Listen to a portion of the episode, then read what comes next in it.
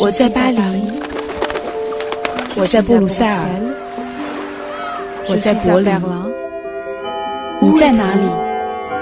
在喜马拉雅随意听欧洲，欧洲就在你的耳朵里。大家好，我是易翰。时值暑假，又是一年里欧洲人开启度假模式的季节。法国队刚刚赢得了今年的俄罗斯世界杯冠军。如果有听友这个时候刚好在法国旅游，那么一定可以感受到今年夏天这份特别而又强烈的狂欢气息。有时候觉得足球真的是神奇的运动，因为无论是选总统，还是申办奥运会，或者是举办任何的外交活动，总是会有法国人不满意和发牢骚。但唯有在世界杯赛场上，在法国队捧起大力神杯的领奖台上，全世界每一个角落的法国人才会出奇的团结和一致，爱国感爆棚的，发自内心的唱一次马赛曲。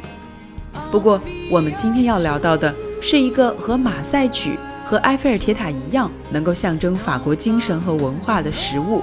它不是马卡龙，不是红酒，而是法国人最钟爱的主食——长长的法棍。在来法国旅游之前，大家一定会看到各种各样的帖子，告诉大家在巴黎哪里能吃到最棒的甜点，哪些米其林餐厅的甜品不能错过。法国的甜点的确很有名，但是，正如在此前随意听欧洲的一期节目里，我建议大家进法国餐厅体验法餐时不要点牛排一样，比起各种甜品。我更建议大家来法国体验法国独有的、法国人心心念念要将其申报非物质文化遗产的法棍。下午五点左右，无论是在繁华的巴黎街头，还是站在法国乡间小镇的马路上，你都会看到从面包房里走出的法国人，胳膊下夹着用纸包好的法棍回家。这是一天中法国人的心离家最近的一段距离。在一家法国的面包店里，除了甜点柜，你会看到木质的架子里陈列着各种各样刚出炉的法式面包，它们构成了法国人的主食。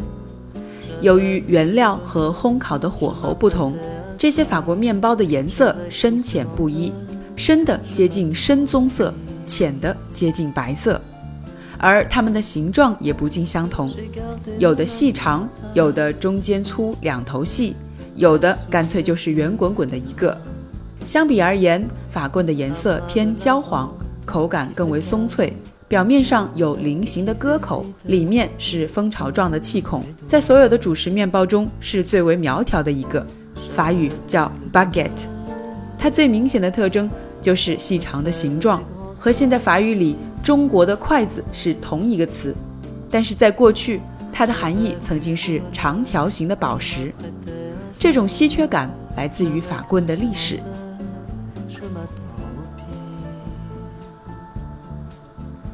在法国，法棍的做法有着严格的规定，只能由四种材料组成：面粉、酵母、水和盐。烘焙师将它们混合在一起，揉好面。刻上划痕，然后放入高温中烘烤。如今的法棍大约长八十公分，重两百五十克，而在历史上，它们的长度大约只有现在的一半，四十公分，重三百克，接近法国面包店里的 traditionnel 传统面包。这两者的区别在哪里呢？传统的面包面皮更加厚实，使用的面粉精度更高，气孔更大。更有嚼劲，而且带一点点酸味，同时能够保存的时间更长。过去的法国农民更喜欢能够填饱肚子，并且能够长时间保存的这种传统面包，而更加松脆苗条的法棍曾经是巴黎贵族阶层的食品，它只能保质一天，而最佳的食用时间不过是刚出炉的一个小时内而已。所以，它一开始的出现有点贵族精英的味道，而且花了很长时间才渐渐地被巴黎以外的外省人所接受。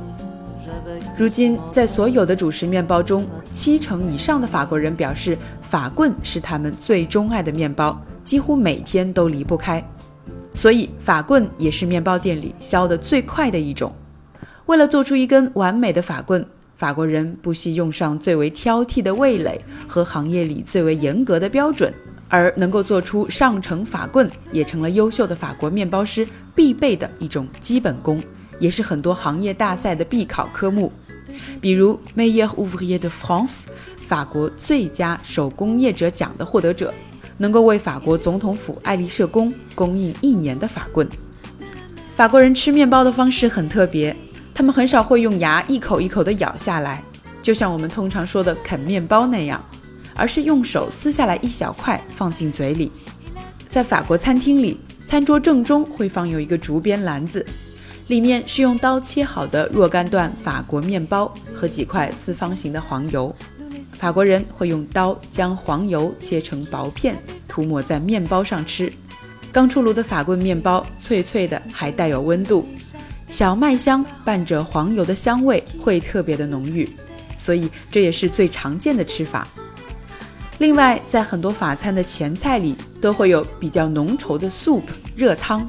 很多法国人也喜欢用面包蘸着汤吃，还有人会将小段的面包切开，将前菜里薄薄的火腿或者香肠夹在里面吃。法棍的最大魅力就是刚刚出炉时酥脆的口感，内外柔韧，很有嚼劲。不过一旦放过几个小时，就会慢慢的变得僵硬。即便如此，也会有法国人将法棍切开，放入蔬菜和火腿来做三明治。或者在面包上放上奶酪和鱼子酱，做成奶酪法片。还有一种吃法是干脆将面包掰碎了放入沙拉里。几年前，一张巴黎发大水，一位法国老伯趟着水夹着法棍，配文是“可以发大水，但不能没面包”的照片，也成为了法国人热爱法棍的经典写照。但是，就是这种让法国人欲罢不能的传统食物。它的制作流程也受到了超市里工业化流水线生产的挑战。原来，正宗法棍的做法有着严格的流程和充足的烘烤时间，香脆度是考核一根完美法棍最重要的标准。但是现在用工业化流程做出的很多超市法棍，不但制作简单快捷，而且更加廉价，基本在一欧以内。而巴黎有些优越的街区，按照考究的做法做出的法棍，价格会贵出很多。但是，真正能够消费得起、也在意这些品质区别的社会群体也越来越固化。法国行业内的人士担心，随着法棍的品质日益下降，这样下去，市面上只会剩下工业品。五十年以后，大概就没有人能够做出真正正宗的法棍了。法国总统马克龙也认为。法棍的卓越品质和烘焙技巧必须得到传承和保护，于是就有了继去年十二月意大利那不勒斯手抛薄饼成功申遗后，马克龙也大力的支持将法棍申遗的故事。根据普遍的说法，一种美食想要进入人类非物质文化遗产代表作名录，不仅要色香味俱全，还要能够代表当地的饮食文化和传统。尤其是制作的过程要能体现人与人之间的感情交流。其实说白了，就是这种食物能够反映一个社会的风俗。以法国菜为例，餐桌的装饰、美酒和美食的特定搭配、餐具的摆放位置、套餐的艺术和呈现方式等等，都是它得到非遗头衔的加分点。无论法棍最终是否也会赢得这个头衔。但它的确是法国文化的一个重要符号。那些喜欢吃松脆法棍的法国人自称为松脆主义者。对于他们来说，每天能吃到不一样的手工法棍，才能真正尝到生活的味道。感谢您收听《随意听欧洲》，我们下期节目再见。